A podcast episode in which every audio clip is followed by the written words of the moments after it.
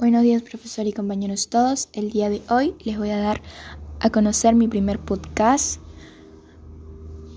iniciando con la narración de algunos microrelatos de, eh, de los hijos de las plumas.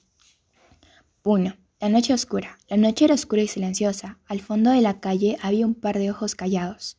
Reconocí de inmediato esos ojos asustadores, los cuales no tenían un cuerpo, para dejarme el susto lastimero y sonoro.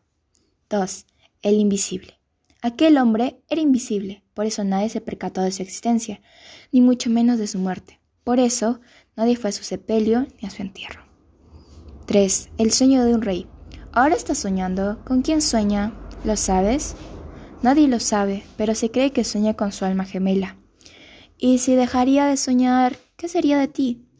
No lo sé, creo que desaparecería en el acto pero mientras tanto seguiré disfrutando de mi condición. Gracias.